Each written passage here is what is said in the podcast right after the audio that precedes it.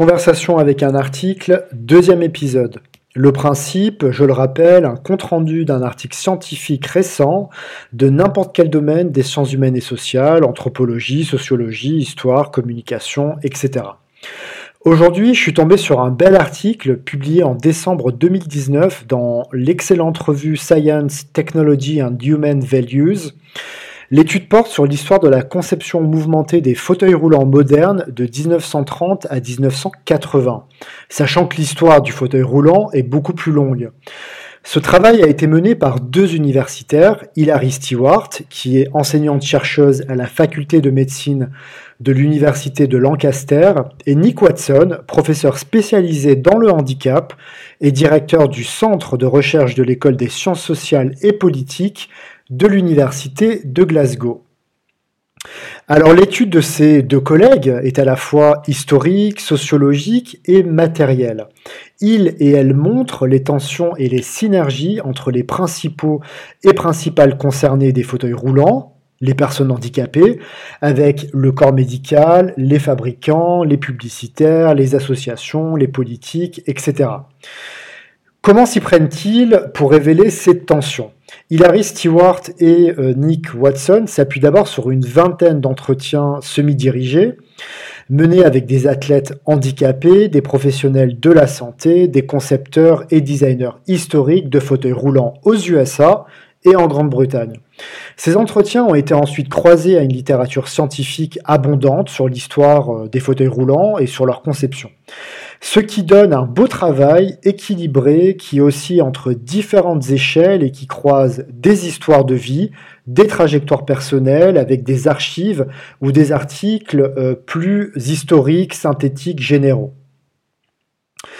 Cette documentation et ces entretiens sont chaque fois travaillés et chaque fois reliés entre eux grâce à un concept bien connu en sciences humaines et sociales que j'ai moi-même utilisé dans ma thèse de doctorat.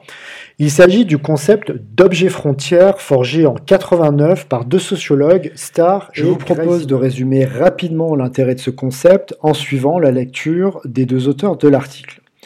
Premièrement, toute connaissance scientifique ou toute fabrication technologique est toujours le fruit d'un travail collectif qui implique, dans le cas d'un iPhone par exemple, alors certes l'investissement d'un Steve Jobs, mais également celui des designers, celui des informaticiens, celui des publicitaires, des usagers, etc., etc. Deuxièmement, les acteurs qui participent à ce travail collectif peuvent avoir des visions, des intérêts, des objectifs divergents qui vont se développer dans des milieux très différents, pas toujours en contact, mais qui sont reliés implicitement par cet objet. C'est le cas des designers d'un téléphone qui ne sont pas nécessairement en lien avec une équipe marketing qui va le présenter très différemment de ce que les designers avaient à l'origine imaginé. Ce type d'objet est donc à l'intersection de tous ces petits mondes, d'où le nom objet frontière. Troisièmement, ces visions différenciées euh, sur l'objet technique vont progressivement produire des tensions et des frictions autour de la trajectoire que devrait prendre cet objet. Rapidement, des rapports de pouvoir s'instaurent qui voient triompher, au moins provisoirement, une vision au détriment d'une autre. Alors personnellement, je trouve que ce concept est assez utile hein, pour euh, rendre visible tout ce qui a été nié, tout ce qui a été mis de côté dans la conception d'un objet technique. Dans le cas du fauteuil roulant qui nous intéresse ici, c'est le point de vue des sportifs, des personnes handicapées qui a été oublié, qui permet de comprendre comment ce dispositif, qui était lourd et médical à l'origine quand même, hein, euh, s'est ajusté petit à petit aux besoins des principales et principaux concernés. L'autre intérêt que je vois euh, dans ce concept, euh, c'est d'éviter de tomber dans les oppositions classiques et caricaturales entre d'un côté les vilains méchants concepteurs de plateformes sociales par exemple, et de l'autre les gentils usagers manipulés.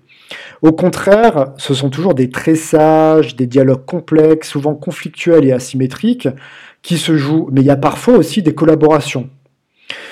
Je reviens maintenant au résultat de l'article riche et passionnant dans l'ensemble, euh, article qui oppose donc des professionnels de la santé aux concepteurs des fauteuils roulants, aux fabricants, aux agences gouvernementales et aux personnes handicapées elles-mêmes. Grosso modo, on peut distinguer deux périodes euh, dans l'histoire sociale, conflictuelle et matérielle du fauteuil roulant, de 1930 à 1980. C'est du moins ce que j'ai euh, euh, compris de l'article et que je vous propose. Pendant toute cette période, les personnes handicapées gagnent peu à peu en autonomie, après des batailles contre une conception essentiellement médicale et voire paternaliste de leur handicap. En fait, de ce que j'en perçois, l'histoire de l'autonomie des personnes handicapées est circulaire. Elles se sont battues pour obtenir des améliorations de leur fauteuil qui leur ont permis en retour de gagner en autonomie. C'est donc une sorte de coévolution. La première période euh, de cette autonomie va de 1930 à 1950. C'est l'époque des premières expérimentations modernes sur le fauteuil roulant. Alors j'ignorais complètement, mais les fauteuils roulants classiques étaient manifestement fabriqués en bois ou en osier, ce qui ne permettait pas de s'aventurer euh, à l'extérieur. Pendant cette période, donc 1930-1950, euh, les fauteuils roulants deviennent plus légers grâce à l'acier. On peut les plier, on peut les faire rouler sur des surfaces plus euh, rugueuses, plus difficiles. Ils commencent à répondre enfin aux besoins des principales et principaux concernés. Sans grande surprise d'ailleurs, puisque ce sont deux ingénieurs, dont un paralysé lors d'un accident, qui les ont mis au point. Alors, première tension, ces petites améliorations ont été rapidement freinées par le milieu médical et l'industrie qui dominaient à cette époque. La conception qu'on avait des personnes handicapées, à savoir, elles seraient passives, essentiellement dépendantes des soignants, des dispositifs médicaux, et sans savoir particulier sur leur propre handicap. Là encore, j'insiste sur ce point avec les deux auteurs de l'article, il n'y a pas de déterminisme. Certes, le personnel médical et l'industrie ont freiné les améliorations du fauteuil roulant moderne, mais dans le même temps, le gouvernement américain a cherché à améliorer la vie des vétérans de la Seconde Guerre mondiale, en poussant à l'innovation technique. Parallèlement, euh, toujours, de nouveaux antibiotiques ont permis d'améliorer la vie et l'autonomie de certains euh, handicap au moment où se sont développés les transports en commun et, l'automobile. On y a donc vu des opportunités d'indépendance. Autre élément important, la fondation de l'association Independent Living, qui soutient euh, l'autonomie des personnes handicapées encore aujourd'hui et qui a fait entendre leur voix et leurs besoins. Mais c'est surtout le rôle des sportifs handicapés qui a été déterminant. Ils ont cherché à améliorer leur performance physique et ont obligé le milieu médical à prendre en compte la diversité des situations d'handicap. Dès les années 40, le tir à l'arc, le javelot et le lancer de poids sont des activités euh, qui sont possibles pour les handicapés dans un cadre réglementé euh, médicalement, par un neurologue notamment. Le basketball a également eu un rôle fondamental, selon les deux auteurs de l'article. C'est un sport qui exige beaucoup de réactivité et de mobilité. J'imagine, j'en ai jamais fait.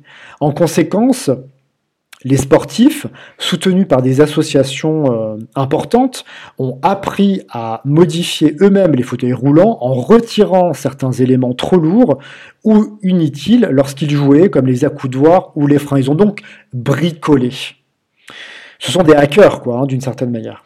Deuxième tension, cette fois à l'intérieur de la communauté euh, des sportifs handicapés, avec deux groupes opposés. D'un côté, les sportifs euh, qui considéraient qu'un même fauteuil universel devait être donné à tous les sportifs par souci d'équité.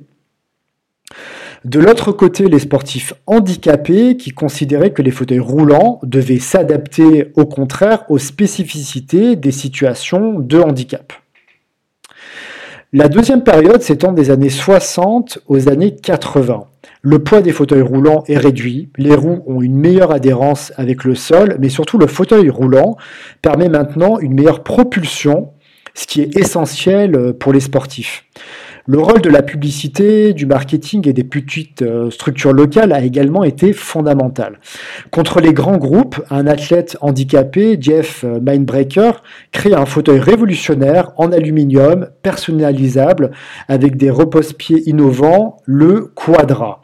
Ce fauteuil qui va changer la vie des personnes handicapées est amélioré par deux autres concepteurs qui vont le standardiser et euh, qui vont donc faciliter hein, le remplacement des pièces défectueuses.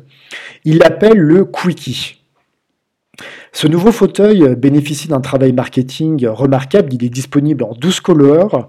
Il est élégant. Il permet euh, aux personnes handicapées de se présenter différemment malgré la méfiance du personnel médical qui le considère trop léger, trop visible. Mais le fauteuil roulant est maintenant rentré dans une nouvelle ère et change la perception sociale qu'on a des personnes handicapées.